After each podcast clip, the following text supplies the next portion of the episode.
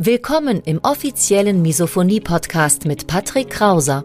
Misophonie, der Hass auf Geräusche, ist weit verbreitet, aber in der Öffentlichkeit wenig bekannt. Betroffene reagieren plötzlich mit Wut, Panik und Aggression auf Schmatzgeräusche sowie auf andere alltägliche Geräusche. Oftmals fühlen sie sich gezwungen, die jeweilige Situation zu verlassen. Dein Gastgeber und Wegbegleiter Patrick ist selbst betroffen und hat es geschafft, einige seiner Trigger abzumildern und manche sogar zu löschen. Im Misophonie-Podcast erfährst du, wie auch du deine Reaktion auf Geräusche abmildern kannst, um wieder mehr Lebensfreude und Lebensqualität zu erleben. Und jetzt viel Spaß mit dieser spannenden Podcast-Folge.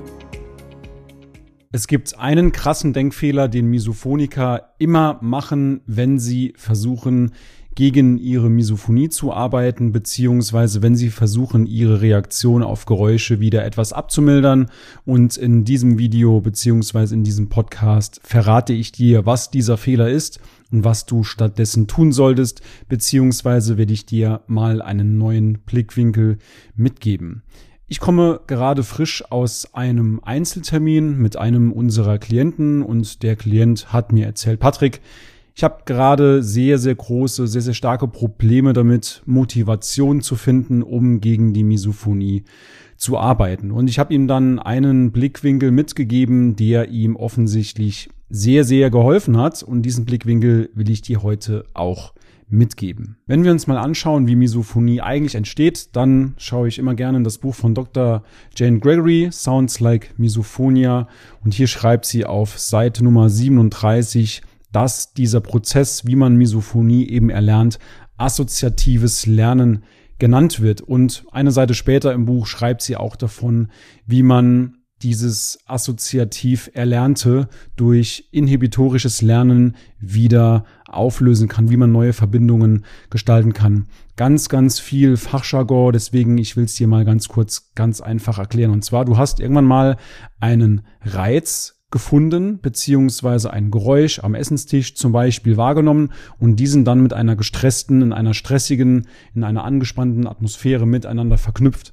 Wenn du gerade bei YouTube zuschaust, dann siehst du, dass ich gerade meine Hände zusammen mache und das soll eben für diese Verbindung stehen. Das heißt, du hast Reiz und Reaktion miteinander verknüpft in den Worten von Dr. Jane Gregory assoziativ erlernt. Assoziation im Sinne von Verknüpfung. Und du fragst dich jetzt wahrscheinlich, wie kann man diese Verbindung, diese Assoziation wieder auflösen. Und Dr. Jane Gregory sagt hier durch inhibitorisches Lernen, also gegenteiliges Lernen.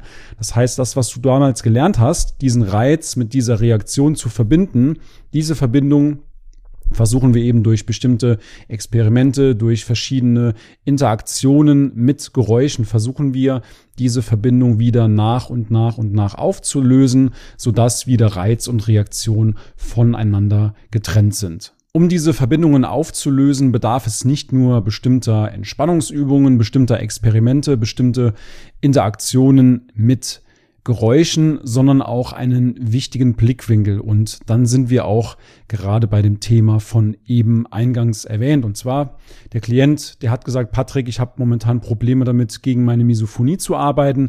Und ich habe ihm dann gesagt, schau mal, im Grunde arbeitest du ja nicht gegen die Misophonie, sondern für ein entspanntes, für ein ausgelassenes, für ein glückliches Leben.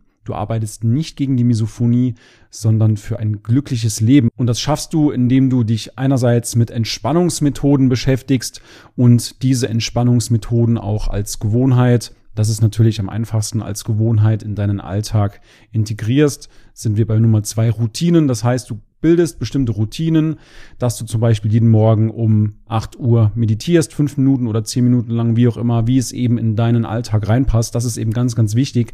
Bei all den Lösungen, die es so gibt, musst du schauen, dass du deine individuelle Lösung findest, weil jeder Mensch ist individuell, jede Misophonie ist damit auch individuell und die Lösungsfindung ist somit auch individuell. Das heißt, eine Pauschallösung gibt es so nicht. Du solltest also schauen, dass du deine Routine, die du auch langfristig gesehen durchziehen willst, dass du die für dich findest. Weil wenn du von jemand anderem eine Routine übernimmst, dann ist die Wahrscheinlichkeit sehr, sehr hoch, dass du das eine Woche machst und dann schon wieder die Flinte ins Korn wirfst. Das heißt, du solltest schauen, deine Routinen zu finden und dann natürlich auch beizubehalten. Und meiner Meinung nach der wichtigste Punkt, wie du für Gelassenheit, für Entspannung, für ein ausgelassenes Leben sorgen kannst, ist deine Arbeit am Mindset, an der inneren Einstellung, wie du Dinge siehst, weil es gab mal einen bekannten Spruch, der nannte sich, die Welt ist nicht so, wie sie ist, sondern die Welt ist so, wie wir sie sehen. Das heißt, wenn du auch mal bestimmte Blickwinkel oder andere Blickwinkel auf eine bestimmte Situation entwickelst oder auch mal durch eine andere Brille auf eine bestimmte Situation schaust, auch deine Glaubenssätze hinterfragst, deine Blockaden auflöst, dann wird es dir deutlich leichter fallen, auch mit anderen Menschen zu interagieren. Du wirst auch eher dann wieder Entspannungsmethoden machen, weil du dich nicht irgendwie durch irgendwelche negativen Glaubenssätze aufhalten lässt. Du wirst darüber sprechen, du wirst selbstverständlich dein Misophonie-Notfallpaket immer am Mann haben, beziehungsweise an der Frau haben, dass du niemals in dieses Aushalten gerätst. Weil merk dir auf jeden Fall, Aushalten ist das Schlimmste, was du machen kannst, wenn du Misophoniker bist. Also aushalten im Sinne von, du hörst das Geräusch, du schützt dich nicht und denkst dir, ach, in zehn Minuten ist es sowieso wieder vorbei. Das ist viel zu lange. Einmal aushalten kann deine Entwicklung um Tage oder sogar Wochen wieder zurückwerfen. Das heißt, aushalten, das ist das Schlimmste, was du als Misophoniker tun solltest und davon raten wir natürlich auch ab. Und wenn du mit uns gemeinsam diese Verbindungen in deinem Kopf wieder etwas positiv verändern willst, wenn du diese Verbindungen auflösen willst, dann weißt du, wo du uns findest. Du findest unter dem Podcast beziehungsweise in der Videobeschreibung bei YouTube findest du einen Link www.patrickkrauser.de.